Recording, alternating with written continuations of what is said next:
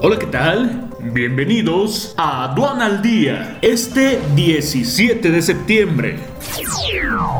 Nacional. Al menos 2.000 pequeños comercios cerraron en Querétaro.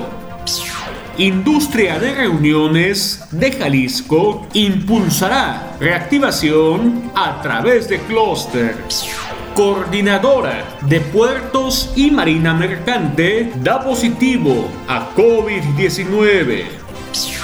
Activan alerta amarilla en seis alcaldías de la Ciudad de México debido a fuertes lluvias. Internacional. Donald Trump amenaza a México con penalidades si no hace más contra el narcotráfico.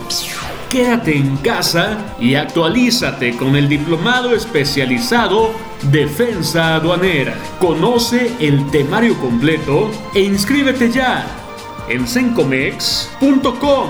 Inicia 2 de octubre. Aduana al día. Este es un servicio noticioso de la revista Estrategia Aduanera. EA Radio, la radio aduanera